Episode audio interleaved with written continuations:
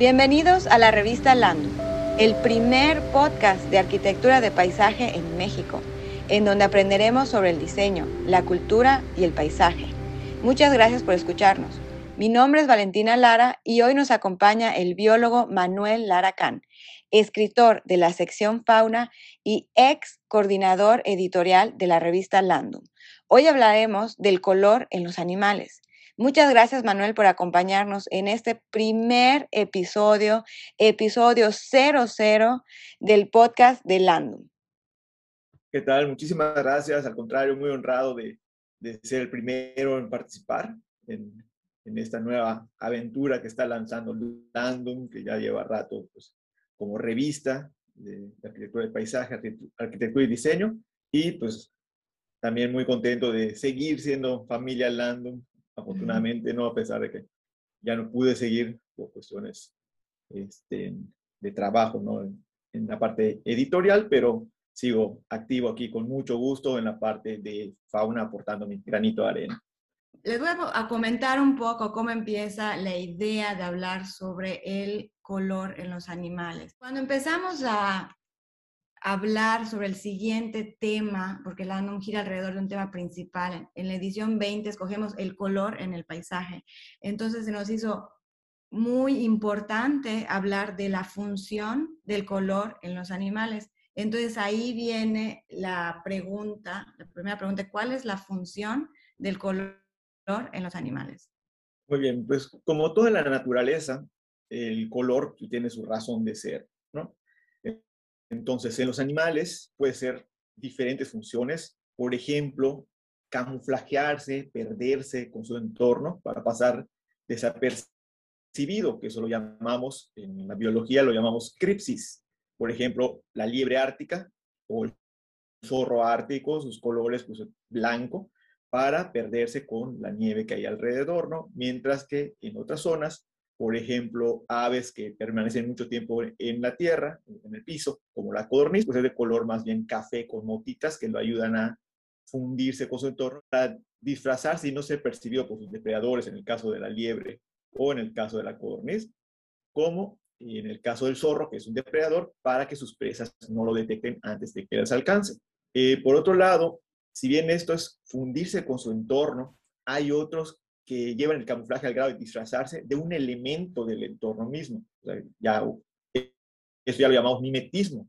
Cuando, por ejemplo, el insecto palo eh, aparenta ser una ramita de un árbol. Caso de em, el mimetismo batesiano, o sea, existen subvariantes, ¿no? El mimetismo batesiano es cuando una especie se asemeja a otra, agarra los colores de otra especie para que es peligrosa o que este, o que es venenosa para eh, permanecer a salvo. En el caso de, por ejemplo, algunas moscas que desarrollaron una coloración similar a las avispas, o en el caso de la coral falsa, que tiene la coloración muy parecida a la serpiente colarillo. También puede ser para mandar un mensaje. Por ejemplo, aquellos que, este, decíamos, la, la serpiente coral, vamos a hablar de ella en esta edición, por cierto, así que no se lo pierdan, Em, avisar, soy tóxico, soy venenoso.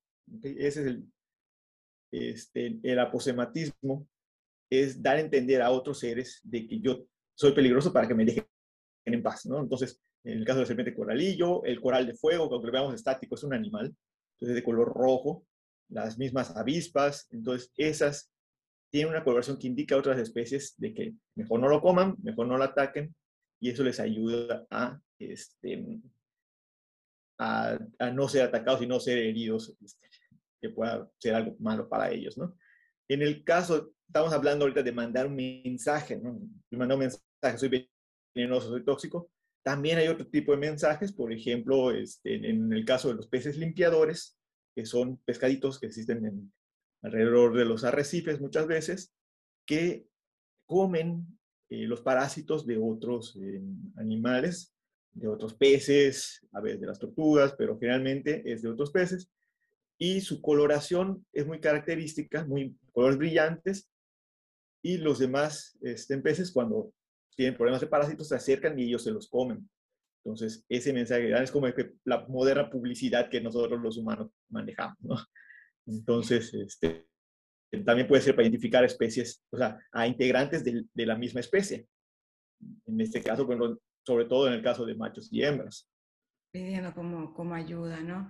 Sí, ahorita que, que me pareció chistoso, ¿no? ¿Cómo deben de saber estos animales? O sea, porque, por ejemplo, en el caso de los humanos, yo creo que si yo viera la rana esta que es súper llamativa, me voy a acercar a verle, seguro voy a querer tocarlo, pero cómo estos otros animales saben que esos colores son eh, para, o sea, que están dando el mensaje de que soy peligroso. Yo creo que en mi caso sería, me voy a acercar a ver esa, esa rana.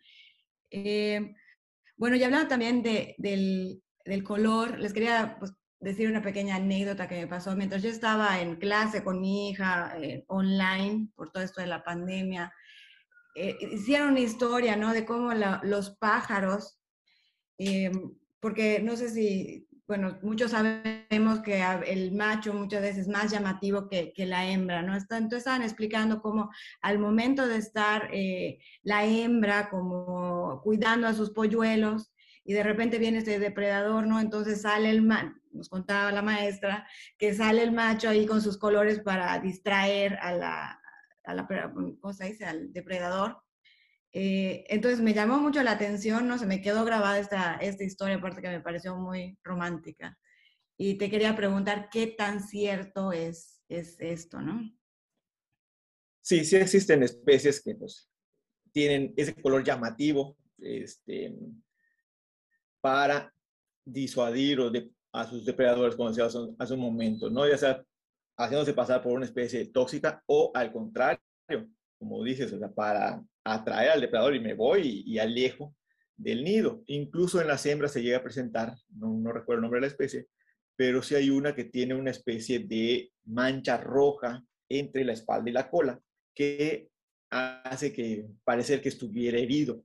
Entonces, cuando un zorro, por ejemplo, se acerca mucho al nido porque anida en tierra, aunque puede volar, pero anida en tierra, entonces se tira, se posa más o menos lejos del nido, donde ver el depredador y empieza a arrastrarse, a simular que es vida. Toda una actriz, la hembra generalmente la que lo hace, y se va arrastrando y, y como tiene la mancha roja, entonces el depredador se va detrás pensando y se va alejando de poco en poco hasta que ya emprende el vuelo ya que la lejos suficiente del nido para mantener a sus crías a salvo. Entonces sí, el color tiene muchísimas funciones. Decíamos hace un rato que también para mandar mensaje o identificar a los miembros de la misma especie. Y como decía, sí hay diferencias de color entre macho y hembra. Eso se llama dimorfismo sexual, ¿no? O sea, de que en una especie hay caracteres que ya, sobre todo pasando la, llegando a la adultez generalmente, se manifiesta esas diferencias, ¿no? Tanto de formas, estructuras, por ejemplo, la cresta o los espolones en los gallos y la cola larga, como también puede ser la coloración en los gallos, por ejemplo, los, los colores son más brillantes, más vistosos, muchas veces que en las gallinas. Y esto pasa en diferentes aves, en diferentes, este, veces en algunas otras especies de reptiles, pero en aves es muy, muy, muy común este, ver una coloración diferente en entre machos y hembras. Muchas veces la coloración significa supervivencia en, el sentido de evitar que me coman este, o que se acerquen los animales que tienen los parásitos que yo voy a comer. En este caso es eh, asegurar el éxito reproductivo, que yo pueda pasar mis genes a la siguiente generación, que haya una reproducción, que las hembras sepan, aquí estoy para que haya la reproducción y haya una nueva generación que, este, que haga que permanezca la especie, ¿no? Entonces, por eso muchos pájaros, muchas aves empezaron a tener el canto, pero también los colores para atraer a las hembras y ellas se vuelven más selectivas para, este, sí, para, este, para ver el más colorido, se van, ahí se van, ¿no? Entonces, este, eso hace que las siguientes generaciones cada vez sean más coloridas. Entonces, es toda una selección natural, como decía. Perfecto. Muchas gracias, Manuel, por tu tiempo, por compartir tu conocimiento y por el amor que le tienes al proyecto Landum. Les invitamos a leer más sobre este artículo en nuestro sitio web y visitar nuestras redes sociales. Al contrario, muy honrado de estar acá con ustedes y estamos pendientes para la siguiente edición.